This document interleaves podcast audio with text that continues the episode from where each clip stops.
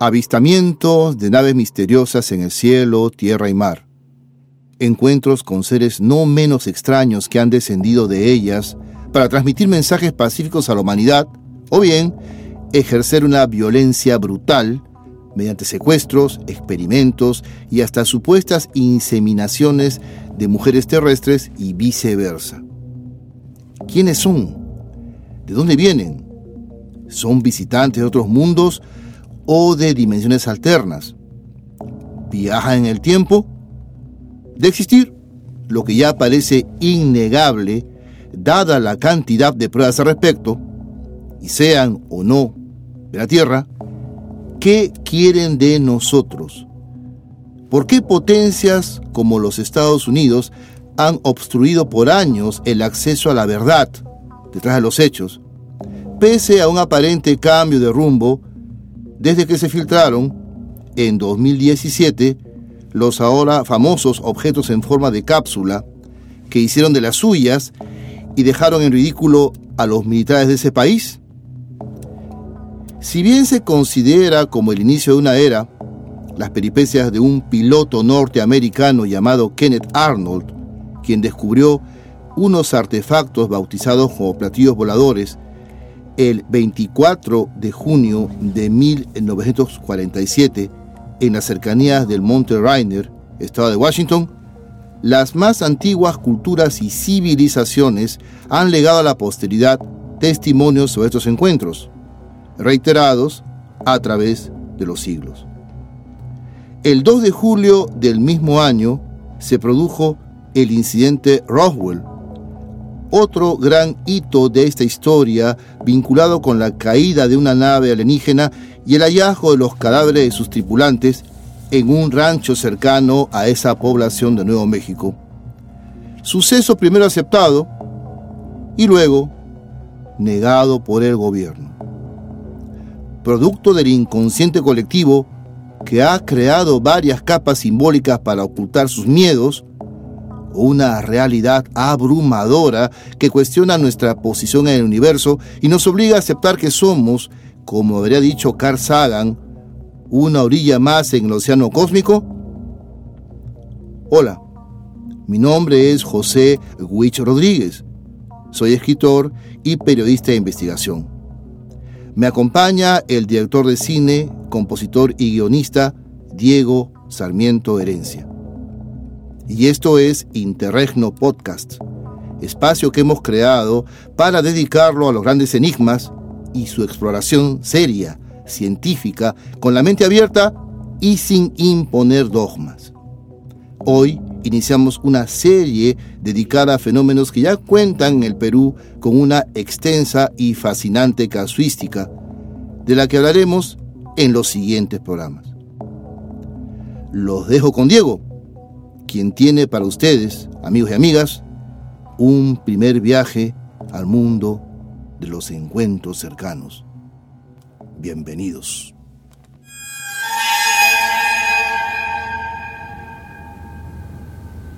Han pasado cinco meses y aún no consigo acostumbrarme al horario de trabajo. Me despierto a las 5 de la tarde, como algo ligero y empiezo a planchar la camisa de mi uniforme. Los supervisores son muy exigentes, incluso con los del turno de noche, a pesar de que nadie nos ve.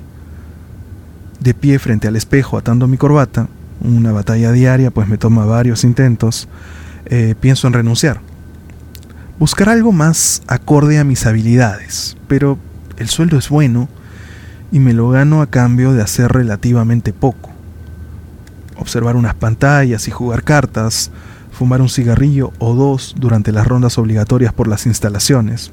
De hecho, descubrí que de noche apagan los sensores de humo. Eh, imaginar lo que sucede en cada cubículo o más bien a quienes los habitan. En fin, ya es hora de partir, no vivo cerca.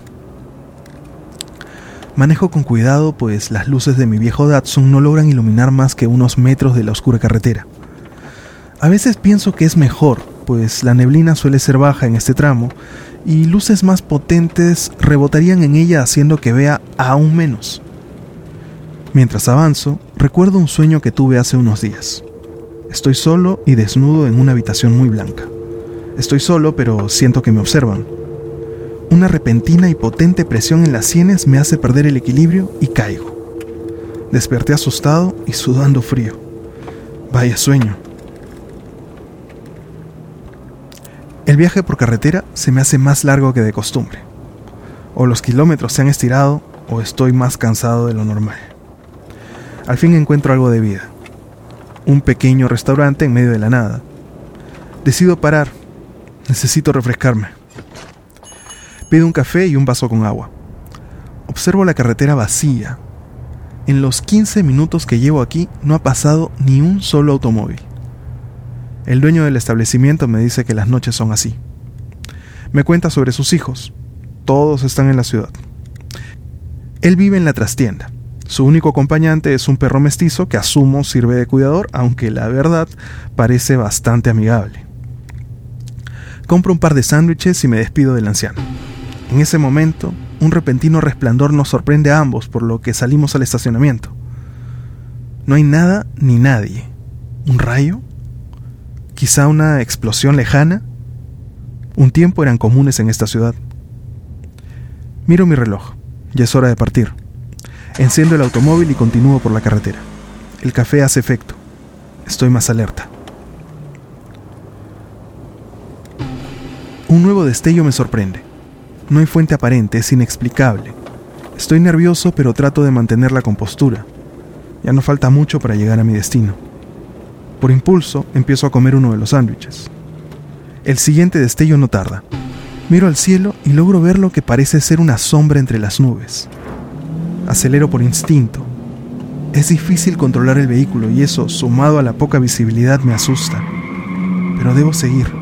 Estoy solo en la carretera pero siento que me observan. El Datsun vibra cada vez más. Debe ser la velocidad. Un nuevo destello ilumina el camino y freno de golpe. El automóvil se apaga. Parece haber algo o alguien en la carretera más adelante. ¿Lo estoy imaginando? ¿Qué me pasa?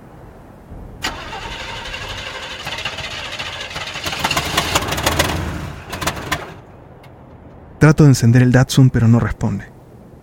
Las luces tampoco. Busco en mi maletín y saco una linterna. Tiene buen alcance, es la que uso durante mis rondas. La apunto al frente pero no logro ver nada. Avanzo con cuidado por la carretera. No hay nada, no entiendo. Me debo estar volviendo loco. Decido regresar al auto. Camino con paso ligero, pero a mitad de camino un sonido me congela. Parece ser metal retorciéndose y siendo arrastrado. Apunto la linterna hacia mi automóvil y no puedo creer lo que veo. Se mueve solo hacia un costado, como si un imán muy fuerte lo trajera hacia la vera de la carretera. Dejo caer la linterna y en ese preciso momento el cielo se ilumina con la potencia del sol. Por más que mis ojos tratan de acostumbrarse a la luz, no logro ver nada pero siento calor. No es muy fuerte, es cómodo. Placentero incluso. Me siento arropado. Me da mucho sueño. Todo es muy blanco. Empiezo a sentir presión en las sienes. La luz se intensifica. No logro ver nada.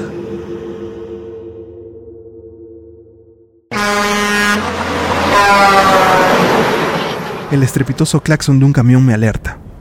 Estoy sentado en el viejo Datsun a la orilla de la carretera. Son casi las 8.30 de la noche. Mi trabajo arranca en media hora. No recuerdo mucho, solo sé que debo manejar. Enciendo el automóvil y trato de organizar mis ideas mientras conduzco. Pronto veo el portón de la empresa. Me acerco y presento mis credenciales para ingresar. Es extraño, la tarjeta de entrada marca las 8, pero mi reloj dice que son casi las 9. Aún algo confundido me presento ante mi supervisor. Se sorprende al verme, dice que estoy pálido. Además, no llevo el uniforme completo. Me dice que por esta vez me va a perdonar no traer corbata.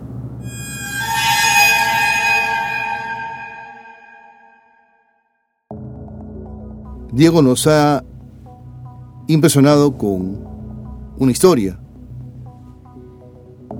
El resultado es eh, conjunto de referencias que gracias a los fueros de la imaginación nos permiten vislumbrar las características más eh, nítidas y perturbadoras de lo que llamamos los contactos, los encuentros, los avistamientos. A partir de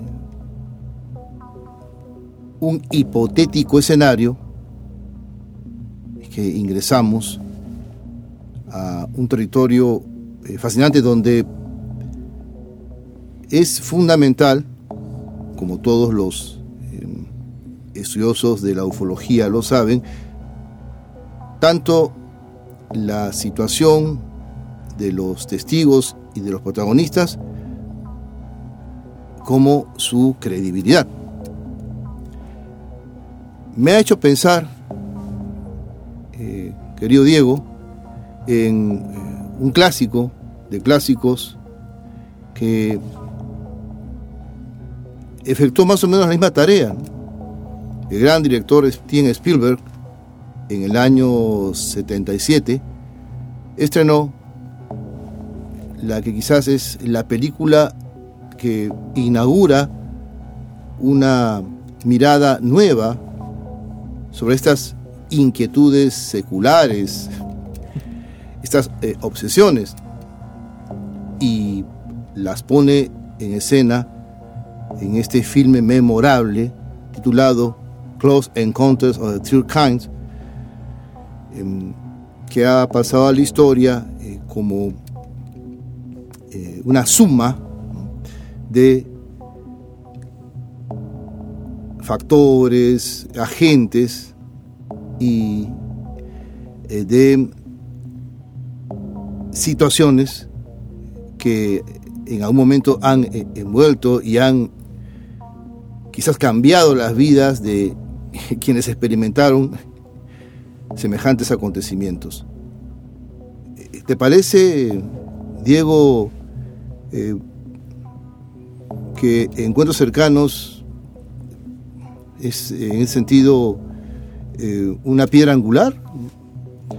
Bueno, definitivamente, eh, tú sabes, lo sabes muy bien, yo eh, soy fanático de Spielberg, eh, lo admiro muchísimo eh, y admiro algo que existe mucho en su visión, que es esta curiosidad que él, representa también, ¿no?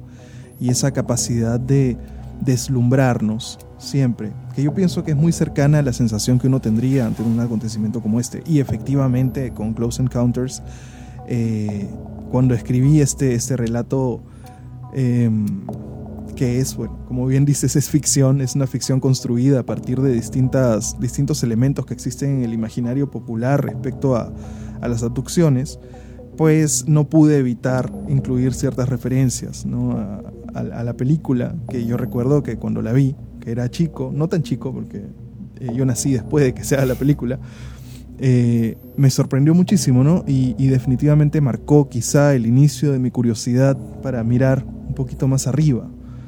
Eh, lo mismo que con E.T., ¿no? E.T. desde otro lado, ¿no? como, como, debes imaginar. Em, pero sí, ¿no? En Close Encounters es, es definitivamente una referencia que, que, que, está ahí presente en el relato. Y como una nota así aparte, solamente algo que ya es sabido por todo el mundo en realidad, pero, pero me gusta mencionarlo siempre porque hay mucha gente que se sorprende, es que en esta gran película del maestro Spielberg, que es, eh, figura actuando en un papel de un científico François Truffaut, ¿no? que es, tan, es un cameo tan interesante. Bueno, no es un cameo, es un papel en realidad, pero, pero a mí siempre cuando lo descubrí, ¿no? lo descubrí mucho tiempo después, me sorprendió gratamente. Exacto, y es una participación esencial, es quien va a establecer eh, la comunicación con los eh, eh, seres em, que aparecen en ese memorable final, como una epifanía. Hay tantas lecturas para encuentros cercanos de tercer tipo, tantas eh, facetas y creo que como tú dices, eh, marcó el inicio de, un periodo, periodo que deja atrás eh, las figuraciones eh, ingenuas y en ocasiones hasta perversas en torno de lo que sigue siendo en esencia un gran misterio. Claro. ¿Son alienígenas? ¿No lo son? ¿Proceden de este o de mundos alternos? Se ha llegado a decir que estos visitantes eh, son entidades biológicas del futuro de la Tierra. El material es abundante y siempre se recomienda para aquel que desee iniciarse en estos estudios eh, saber eh, desarrollar un instinto que permita separar la paja del trigo. Por supuesto. Las manipulaciones, las deformaciones infestan las diversas plataformas. Y hay mucho sensacionalismo, pues, ¿no? Eh, exacto. que busca, busca más bien, en vez de buscar verdades, buscan reacciones. Y eso, eso siempre es peligroso, sobre todo porque quienes realmente buscamos reacciones somos los que hacemos ficción, como es tu caso, es mi caso. Pero si estamos discutiendo seriamente de un tema como este, pues no estamos jugando la ficción ni estamos buscando reacciones, estamos buscando la verdad. Exactamente, y si hay entre varios méritos, Spielberg también es uno de mis directores favoritos. Esta película marcó a una generación. Yo la vi eh, en estreno cuando tenía 15 años y mi mirada sobre la posibilidad, no podemos hablar de una realidad, la posibilidad sobre vida alienígena se hizo cada vez más eh, más fuerte y, creo que también contribuyó a guiar eh, en gran medida eh, mis otras búsquedas a partir de literatura en cuanto a, a los géneros que planteaban o recreaban estas obsesiones e inquietudes como las he llamado hace un momento. Sabes que en el Perú tenemos una casuística interesantísima. Sí, claro. Y se empezarán a revelar en el curso de los siguientes, programas. Tenemos eh, varias sorpresas, eh, sucesos eh, ocurridos, increíbles además, ocurridos en, Lima, otros episodios clásicos en, en el devenir de la ufología en el Perú eh, se han desarrollado en el interior. Creo que ha llegado eh, el momento, una vez más, de eh, mirar el estado de la cuestión respecto de la presencia o, ¿cómo decirlo?, la hipotética existencia de seres que por alguna razón eh, que ellos seguramente tienen, em, aún no se manifiestan del todo, ¿no? Todo es muy velado, misterioso, ha habido em, ocultamientos, han surgido mitos. Por supuesto, por supuesto. Una serie de mitos que tú conoces bien. para comenzar de, locuras. Para comenzar los hombres de, negro. Por ejemplo. otra película que me gusta bastante, dicho sea de paso. Eh, eh, muy divertida además porque le da, le da una vuelta al... Eh, es que lo llevan a la comedia. Y los, ¿no? y, y, muy bien, ¿no? Sí, no, yo creo que hacen bien en llevarlo a la comedia porque es un poco gracioso el, asunto dentro de todo, ¿no? De, de pensar en esta organización. Ahora, te hago una pregunta y luego o adelanto mi respuesta en realidad porque es una pregunta para ambos. En mi caso particular, yo sí creo que hay extraterrestres, ¿sí? Esencialmente porque me parece más creíble esa versión a que no existan, ¿no? Y porque creo que es una... Sería un poco egoísta, ¿no? Pensar que somos el único caso en el vasto universo en donde se pudo desarrollar vida. Ahora, que sean vida inteligente o más inteligente que nosotros, eso sí, será cuestión de discusión y, análisis en base a, las, a los siguientes episodios y a los casos que vamos a analizar, pero en mi caso yo creo, ¿tú? Creo que me sitúo en, una posición eh, de cautela. Creo que em, aceptar eh, la existencia de seres no humanos que cohabitan en este inmenso universo es más lógico que pensar que eh, somos eh, la única especie, sin caer en misticismos, sin caer en idealismos eh, o precipitarnos pues en, fantasías utópicas. Tiendo a pensar que sí existen, pero probablemente todo lo que se ha dicho sobre los alienígenas, todo lo que se ha configurado en el cine, en la literatura y en la cultura popular no se parezca en realidad a lo que son. Creo más en la postura de que una comunicación eh, plena o posible con estos seres es bastante difícil. Eh, los patrones, las estructuraciones mentales, cerebrales, eh, los modelos para establecer las analogías para establecer una especie de puente, eh, las eh, considero eh, muy complejas. No imposible de realizar. Pero complejo. Sí, si hay una película, aparte de la de, la, de Spielberg, que hemos mencionado como un clásico, e, es casi algo que ya forma, forma, nuestra genética.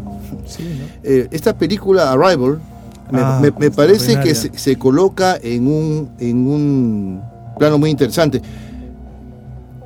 Mira, estamos hablando de cine y ya tenemos dos películas que eh, han, eh, han influido mucho y, han, han, guiado, no diría que moldeado o manipulado, pero han guiado con sus lecturas, con sus perspectivas, han guiado de, eh, en tiempos muy diferentes y con dos directores ultra talentosos han contribuido, siendo películas, filmes, siendo parte de una industria, han reflejado eh, las preocupaciones de dos creadores que desde el cine dicen en sus propias claves lo que eh, es también eh, un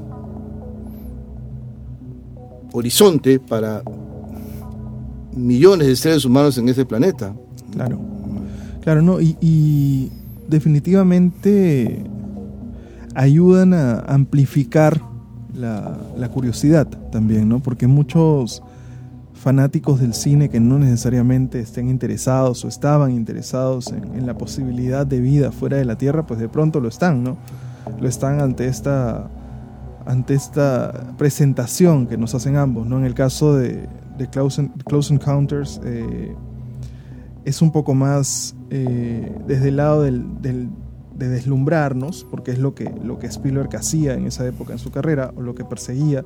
Yo creo que buscando, y esto ya nos ponemos muy específicos, pero yo creo que porque él estaba buscando, en, y hasta ahora probablemente lo hace, eh, replicar el sentimiento que él tuvo aquella vez en que se inspiró a hacer películas. ¿no? Tú recuerdas la historia que su papá lo llevó a ver el gran show, el The Greatest Show on Earth, la película de Cecil B. DeMille. Claro, Lo llevó a ver la película. Eh, él, por supuesto, se decepcionó en un inicio porque pensó que su papá lo estaba llevando a ver el, el show más grande de la Tierra, efectivamente un show, pero descubrió que era una película. Eh, una primera decepción, pero luego al ver lo espectacular de la película, pues él sintió algo, ¿no? Y yo creo que a partir de ese momento él comenzó a buscar repetir eso que sintió, ¿no? Y eso que sintió fue, definitivamente estuvo deslumbrado el chiquillo, y él ha buscado replicarlo para, ni siquiera pensando en, en el público, ¿no? Sino yo creo que ha buscado egoístamente replicar esa sensación para volver a sentirla. Eh, que es imposible, ¿no? Lo que sentimos de niños no lo podemos volver a sentir. Este, quisiéramos. Quisiéramos. Es un anhelo, un, viejo anhelo, pero es, es, imposible. Pero es, una búsqueda imposible que lleva pues a una gran obra, ¿no? a, claro, la, a la larga. Claro, eh, hay un, resultado, un, visionario detrás de, toda la, la, construcción que Spielberg nos ha entregado sobre diversos temas y en especial sobre e, estos asuntos que hoy Claro, y, es, un tema que él continúa luego con E.T., ¿no? Lo sigue explorando de otra manera, pero Spielberg siempre lo lleva por ese, ese lado amable, ¿no? Ese lado amable, eh, generoso eh, de estos seres que no buscan hacernos ningún tipo de daño, por supuesto. Es algo que repite también eh, Villeneuve con Arrival. Solamente que en Arrival él plantea otro problema, ¿no? Porque ya no, es el, ya no quiere deslumbrarnos ni nada. Se trata del problema de la comunicación. El problema contrario y que está muy bien resuelto en encuentros cercanos de tercer tipo. La música. La, música es, y un lenguaje gestual es eh, que va eh, acompañando a esas notas eh, es lo que permite que dos especies distintas, humanoides ambas, logren establecer el contacto. Y en Arrival es lo contrario, no es una especie humanoide en absoluto, es otro tipo de estructura biológica, pero está muy bien resuelta la cuestión de, de cómo, y ese creo que va a ser si se produce eh, el soñado para algunos y para otros el temido primer contacto oficial, es otro aspecto, eh, pues eh, se asume, sin caer en teorías de la conspiración, se asume que este contacto, estos ya se han producido, gobiernos que negocian eh, para sus intereses, tecnología, etcétera, etcétera. O incluso simplemente para, ahorrar el pánico de la gente en algún momento, ¿no? Sobre todo por lo que eso significaría. Imagínate si tenemos gobiernos que se andan peleando entre ellos solamente por tonterías del día a día, imagínate lo que sería si es que de pronto toca discutir eh, vida extraterrestre y que han llegado y que han venido y que son amigos de quién, ¿no? Que tú eres amigo, ahora te voy a meter una bomba. Uy, no, olvídate, lo que sería eso sería una locura. Como las alianzas que parece... Eh, ya se han establecido hace eh, mucho tiempo em, entre eh, las potencias y sus respectivos colaboradores. y también quizás una réplica en escala extraterrestre, pues se dice que entre las mismas especies se han identificado al menos tres ya, ¿no? En, eh, el discurso ufológico eh, no se lleva muy bien, pues eh, parece que somos un botín. No creo que nosotros seamos tan sabrosos. Parece que el planeta mismo es el botín, ¿no?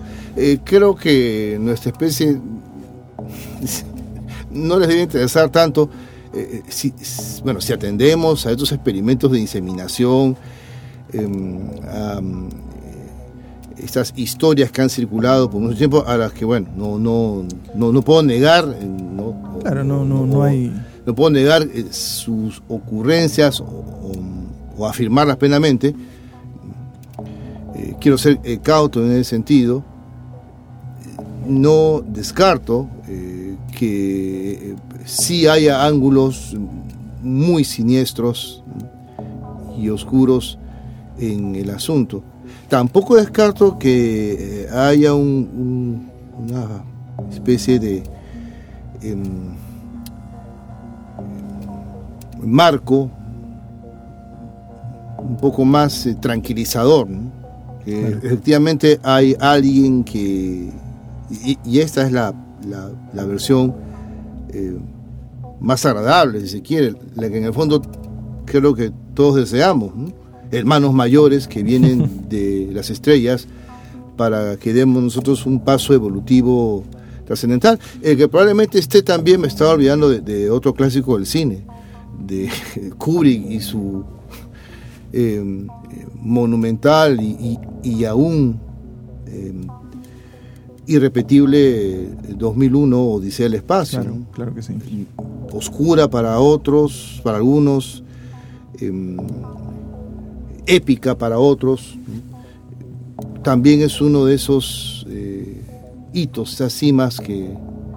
Claro, de hecho yo creo que uno de, las, de los principales motivos por los cuales la gente teme, o sea, los humanos, ¿no? Digo, nosotros tememos quizá algunos, no es mi caso, pero algunos, a esta visita, es porque, pues, nos ponemos a pensar qué haríamos nosotros en su lugar, ¿no? Y nosotros no tenemos el récord más limpio eh, respecto a encontrar nuevas cosas ah. y, no destruirlas, ¿no? No, por supuesto, ya Stephen Hawking decía, más bien piensen en lo que ha ocurrido cuando dos civilizaciones, una más avanzada que la otra, eh, chocan. chocan y eh, la gran perdedora siempre es la civilización que no estaba en el mismo grado de desarrollo tecnológico, sobre todo tecnológico, no espiritual ni intelectual pero sí tecnológico. Eso, eso decide eh, mucho en el asunto y en el destino.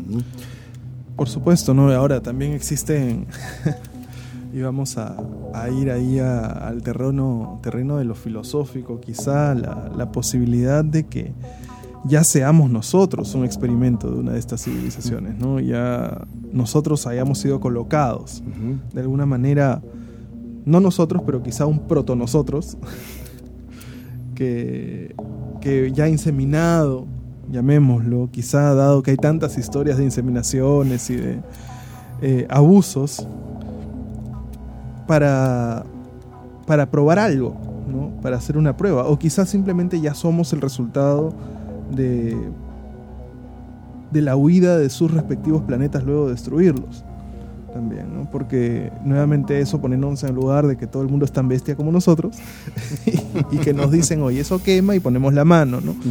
Eh, pero hay, bueno, infinidad de, teorías posibles, creo, respecto a lo que, a lo que puede ser o no ser, ¿no? Em, también está, por supuesto, la posibilidad de que tantas abducciones o recuentos de avistamientos pues sean producto de, la sugestión por haber escuchado historias similares. Dudoso, pero podría ser, o sea, no es algo que podemos descartar del todo porque sería pues dejar de ser científicos, ¿no? al respecto. Exactamente. Separando la paja del trigo, como eh, dije hace un momento, si encontramos un 1% de, casos que no puedan ser eh, explicados, y esa fue la lógica con la que trabajaron muchas agencias, mm, ya tenemos algo. Por supuesto. Eh, eh, casos de engaño, de farsa, se han producido y se van a seguir produciendo. Pero basta que tengamos un grupo, un corpus de inexplicables que puedan seguir investigándose con rigor, se, haría un gran avance. Y hay todavía una posibilidad, ¿no? Así es. En, materia de información, eh, es como si existiera también una fuerza. Claro, es que lo que la gente a veces olvida es que, o sea, la ciencia no solamente se trata de demostrar lo que es, sino también de hacer lo opuesto, ¿no? Demostrar lo que no es o o también especular, ¿no? Especular, por supuesto, con fundamentos. Y, yo creo que si tomamos eso en consideración en cómo funciona la ciencia, pues la ciencia no va a dejar de explorar rutas que, aún no son explicadas, porque podrían llevarnos a algo más, más grande eventualmente, que es creo lo que todos perseguimos y, algunos temen también. Eh, sí, hay mucho temor al respecto. Y también hay sonrisitas burlonas siempre. Ah, por supuesto. Es como si existiera también eh, eh, una deliberada eh, voluntad, y ahora de repente ya estoy tocando cuestiones más delicadas, una deliberada voluntad de confundir, de mezclar, de introducir hasta casos falsos para no tener jamás eh, un camino de, certezas, eh, un camino válido que le permita a quienes están interesados en conocer la verdad, eh, trabajar con más elementos de juicio transparentes y sometidos a, pruebas rigurosas. lo que pasa también es que ya me voy a poner aún más, más peligroso que tu comentario. es que existe todo un negocio alrededor de, este tema. un negocio en discusión que, que la única manera en que el negocio siga, siga rotando y siga cayendo el dinero, pues es quizá hacer que demore más de lo que debería. Y ahí es donde introducen cosas de dudosa procedencia o simplemente reciben cualquier cosa sin mayor tipo de fundamento y lo comunican, lo sueltan como verdades y eso al final, o sea, por supuesto, está haciendo que el negocio siga girando, o sea, la rueda ahí sigue dando vueltas y los billetes van cayendo, pero el problema es que inundan a la verdad con un montón de mentira y hace más difícil el trabajo para los científicos. Exactamente tú lo has dicho. Lo hacen más difícil y eh, también eh, creo yo a veces eh, se nota, en el caso del Perú, se nota lo atrasados que aún estamos en materia de aceptación y de discusión seria en, en, torno a los temas. Yo, yo recuerdo hace unos años, se hizo una mesa redonda en un medio capitalino con personas que yo respeto.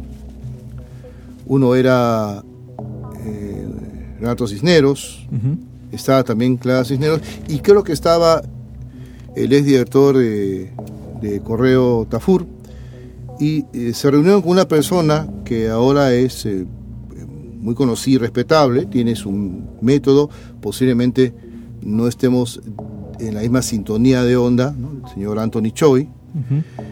Mm, pero me pongo del lado de Anthony Choi, a pesar de que no estoy de acuerdo con, insisto, toda su metodología y su forma de, enfocar los asuntos, sí le, reconozco eh, la condición de, un fundador y de un pionero.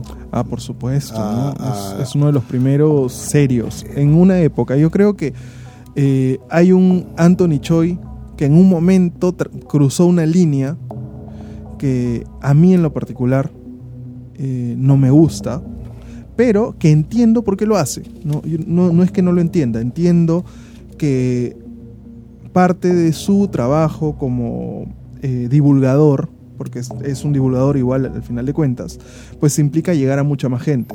Y buscando llegar a mucha más gente yo creo que ha cruzado algunas líneas que yo no hubiera cruzado. Te entiendo, te entiendo. Yo recuerdo la conversación que tuvo en radio con personas a las cuales respeto y, e, e, incluso una de estas personas es un escritor eh, talentoso, Renato. Puedo decir que Renato es mi amigo, lo, conozco y, hay un, aprecio y una estima que me parece son recíprocas, pero a, Claudia no tengo gusto de conocerla y tampoco a señor Tafur no, no, no tengo el gusto de, haber hablado con ellos, quizás un intercambio breve eh, con Claudia en, en, el Facebook, es una también divulgadora muy interesada en esos temas, pero lo que me pareció muy raro es que eh, no se hiciera una mesa redonda que fue muy sintonizada para abrir puertas, aclarar, sino eh, con un tono de ridiculizar al señor Choi, de, reírse un poco, tomar las cosas a ligera. Creo que ya no estamos para tomar estos temas a, la ligera, ¿no? Eh, no, no, me gustó eh, y yo sé que va a entender si Renato llega a escuchar esto, él va a entender mi posición. ¿Tú, eh, has conocido alguna vez a Anthony Choi? No tengo el gusto de conocerlo en persona, pero como te digo, aunque no estoy de acuerdo con su dinámica ni sus procedimientos, eh, creo que se le debe respeto y ese, y, ese día me parece que no dimos un ejemplo, al menos en la prensa peruana, de cómo eh, manejar eh, esos asuntos que ya en otros países lamentablemente hay que comparar, ¿no? Argentina, Chile, México y Colombia nos llevan una ventaja enorme. Ahora alguien dirá, ¿qué tan, qué tan trascendentes son Witch estos temas cuando hay otros? No, no se trata de, em, em, de una ampliación del horizonte cognitivo, del horizonte del pensamiento, y nadie puede negar que en los últimos 60, 70 años estos asuntos han ingresado al imaginario y se han establecido firmemente. Hay muchas personas que quieren saber más y estos señores reunidos alrededor mí me dio vergüenza ajena, eh, y lo, lo, digo siempre con respeto, sobre todo eh, por las personas, pero creo que desaprovecharon una gran oportunidad, una gran oportunidad. de ponernos a la altura quizás o abrir ya una compuerta para empezar a trabajar como se trabaja eh, seriamente en otros países de nuestro continente. No, y sabes, mira, hablando de Anthony, yo lo conozco, he, trabajado con él un par de veces em, en filmaciones de, de otro tipo, o sea, nada de conversaciones serias entre, digamos, entre dos personas, sino simplemente en otro contexto de, de rodaje. Y algo que sí me gusta de Anthony Choi y que no tengo ningún problema en decirlo, es que su curiosidad es, es casi infantil en el buen sentido. Es como un niño grande que no cansa, no se cansa de querer saber más. No, eso es algo que él tiene muy bueno. Lo opuesto, disculpa, lo opuesto a la actitud de lamentablemente eh, Claudia, eh, Renato, que es, un amigo al que yo aprecio mucho, y, y señor Tafur. No, y mira, de última, no si no quieres creer, o sea, si simplemente has decidido no quiero creer nada, no quiero ni siquiera hablar del tema, yo te digo, o sea, o les diría a estas personas, ¿por qué negarse a la posibilidad de, aunque sea hacer el ejercicio mental, que es bueno y le viene bien a, todo el mundo, de sopesar o, calcular quizá la posibilidad, ¿no? Eh, yo creo que cualquier tema, creas o no en él, eh, vale la pena ser discutido justamente por el ejercicio mental de la discusión y por no cerrar ninguna puerta, ¿no? Es como, como que me digas el día de mañana, yo, tú sabes, soy un poco ateo o, bastante ateo, eh, y eso no me, nunca me ha cerrado a mí la, la, oportunidad de discutir con un sacerdote o con un creyente, ¿no? Más bien todo lo contrario, lo encuentro sumamente estimulante, en términos respetuosos, por supuesto, ¿no? Porque todo el mundo tiene derecho pues a creer lo que quiera y como quiera y todo bien. Pero es lo mismo con este, con este tema de, los visitantes extraterrestres, ¿no? ¿Por qué negarte la posibilidad de hablar del tema, ¿no? Hablar del tema con profundidad y con seriedad. Eh, pienso como tú. Mm, creo que mm, el escepticismo que deriva en una risa un tanto frívola y hasta disforzada, no le hace bien al avance del conocimiento. Para nada. Y yo insisto, eh, alguien en todo su derecho puede preguntar, y bueno, eh, Witch, ¿qué tan importante es esto? ¿Y, qué de, malo tiene que hayan llamado al señor Choi eh, unos importantes periodistas? No, la, a, mí lo que me, incomoda es eh, que em, no estemos em, centrando discusiones que eh, son tan llamativas como podría ser una discusión sobre el tema A, tema B, tema C o tema D. el estilo de enfocar el asunto en el Perú, y a eso voy, es aún todavía bastante primitivo. ¿no? Yo, pero, ¿por qué es? O sea, eso es, es sencillo, creo. Lo vemos en todos lados. Tienes a los ateos peleándose con los religiosos. Tienes a los de izquierda peleándose con los de derecha. O sea, nos encanta la U versus la alianza. O sea, somos de extremos, de polarizarnos y de tomar un bando, ¿no? Cuando no, yo creo que en el centro es donde se dan las discusiones, donde justamente se crea nuevo conocimiento. Claro, venimos arrastrando eso hace muchos años. Tú seguramente eh, recuerdas al gran investigador uruguayo, un maestro, también un fundador, eh, Fabio Serpa. Eh, en los 80 vino a Lima a dar unas conferencias y fue invitado a, Buenos Días Perú. En otros países era, un hito, era una autoridad, había estudiado el fenómeno con una seriedad, después de, de una carrera actoral brillante, decidió colgar Qué pachotada le habrán dicho los, Sí, fue la señorita Roxana Canedo. Recuerdo con, ah, con indignación. Hace mucho tiempo no escuchaba ese nombre. Eh, sí, no tengo nada contra la señora Roxana Canedo, eh, en absoluto. La, la, llegué a conocer. Lamentablemente me había olvidado del asunto y te hubiese querido preguntar eh, por qué trató tan mal a don Fabio Serpa.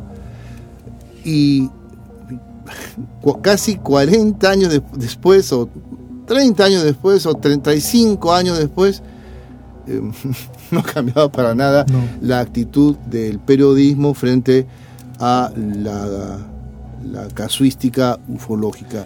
es que no es, no es solo el, periodismo, yo creo que es la actitud de los peruanos porque es, pareciera, eh, espero sinceramente, y lo digo eh, muy en serio, espero sinceramente equivocarme, ¿ya? Pero a mí me da la impresión de que los peruanos tenemos un serio problema con el hecho de que alguien cuestione nuestro sistema de creencias.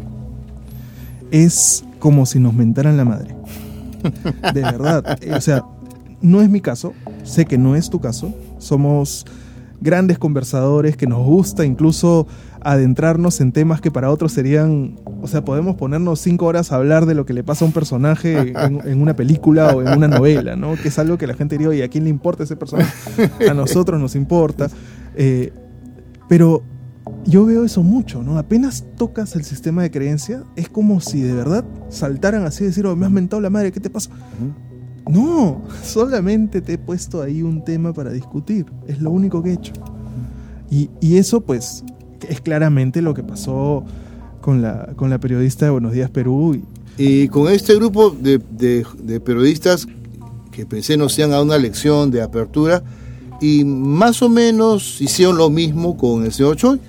Sí, es que es... es eh, de, si, una, de una manera, en pues, de una manera más, más eh, burloncita al modo criollo, ¿no? pero lo hicieron. ¿no? Eh, la señorita, creo que ya era señora, Canedo, allá por 82, 81, em, fue bastante grosera con el señor Fabio Serpa, que ya falleció, que es un, hito, no es respetado, muy apreciado.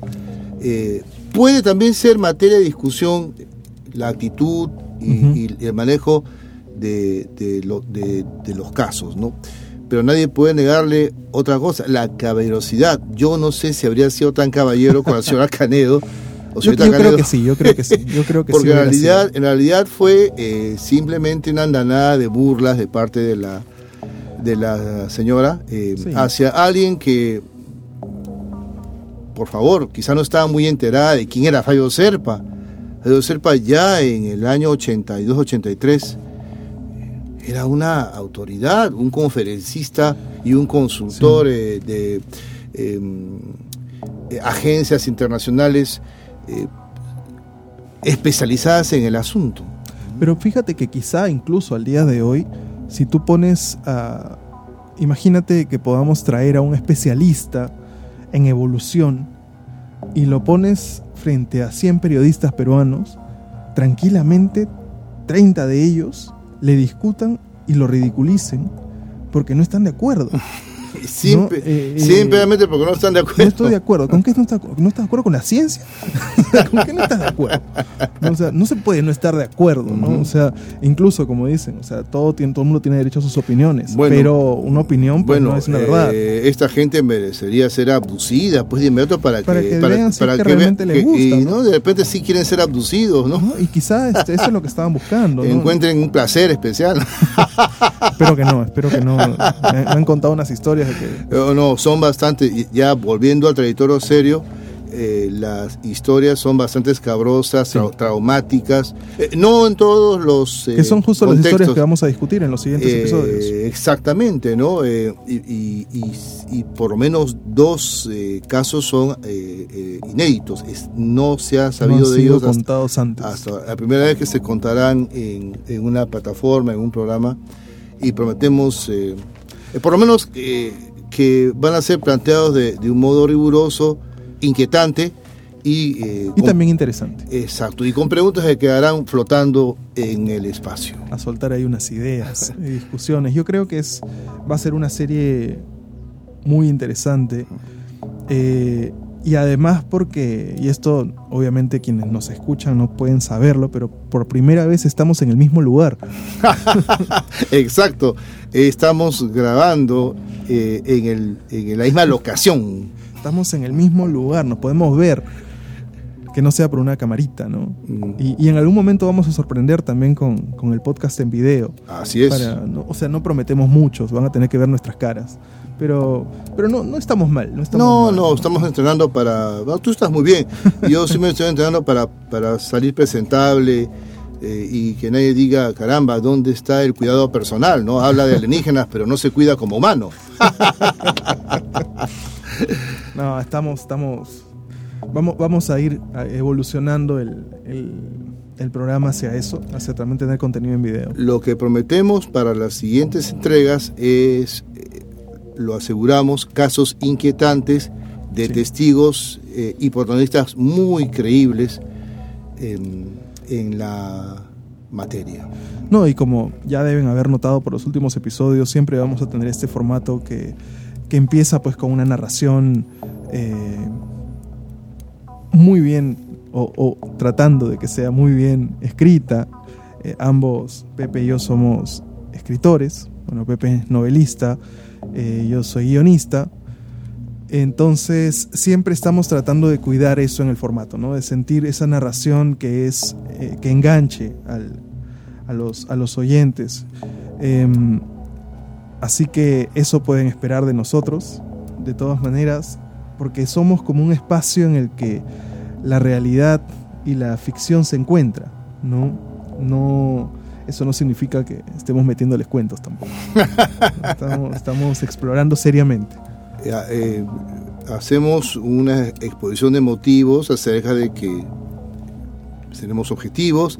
Habrá una cuota de humor en lo que tengamos que, que ejercer el humor, como lo hemos hecho hace un momento amigablemente con estos reconocidos periodistas y una vez más celebrando el- la apertura, em, el diálogo y reconociendo a quienes se eh, han eh, convertido en eh, paradigmas eh, con, el- con los cuales pues queremos mantener también una relación amistosa y de repente un diálogo en algún momento eh, fructífero y llamativo para nuestros amigos que van a eh, eh, honrarnos con su audiencia eh, en los próximos programas.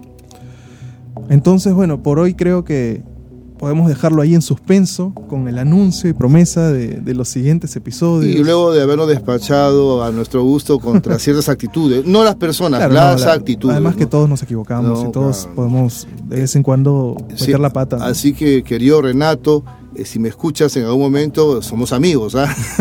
A mí me cae muy bien también. No lo conozco personalmente, pero me cae Es muy una gran bien, me persona, es muy un, serio. es un magnífico escritor y un gran ser humano. Así que mis saludos para Renato, si tiene a bien alguna vez eh, eh, escuchar eh, este programa. Somos amigos, no hay ningún problema. Y un saludo también para Anthony Choi, eh, que sí, efectivamente, como dijiste, él ha abierto el camino, ¿no? Ha abierto el camino. Eh, espero que las, las críticas que hemos hecho sobre él, pues no, no lo molesten. No, yo creo- no yo creo creo. es él yo él creo es un tipo, es un buen tipo. Personalmente abierta. Y mm, siempre, una vez más, en nuestra gratitud con nuestro asesor, nuestro apoyo y colaborador, eh, Alfonso González Vigil, que con su seriedad y su rigor eh, le da a este espacio pues, un, un orden y, y una base sólida. Hemos terminado por hoy. Esperamos que hayan disfrutado el, el programa. En el siguiente programa tendremos la misteriosa aparición del ser polimorfo de comas. La misteriosa aparición del ser polimorfo de comas. Buen título, muy buen título. Eso promete. Yo creo que, que si con eso no están intrigados, no sé qué vamos a hacer. Vamos a tener que bailar en los siguientes episodios. Un gusto, como siempre, Pepe, conversar contigo. eh, y nos vemos pronto. Así será, querido Diego. Gracias amigos por escucharnos, gracias por la paciencia. Estamos juntos para el siguiente episodio de Interregno Podcast en cualquier momento. Chao. Tchau!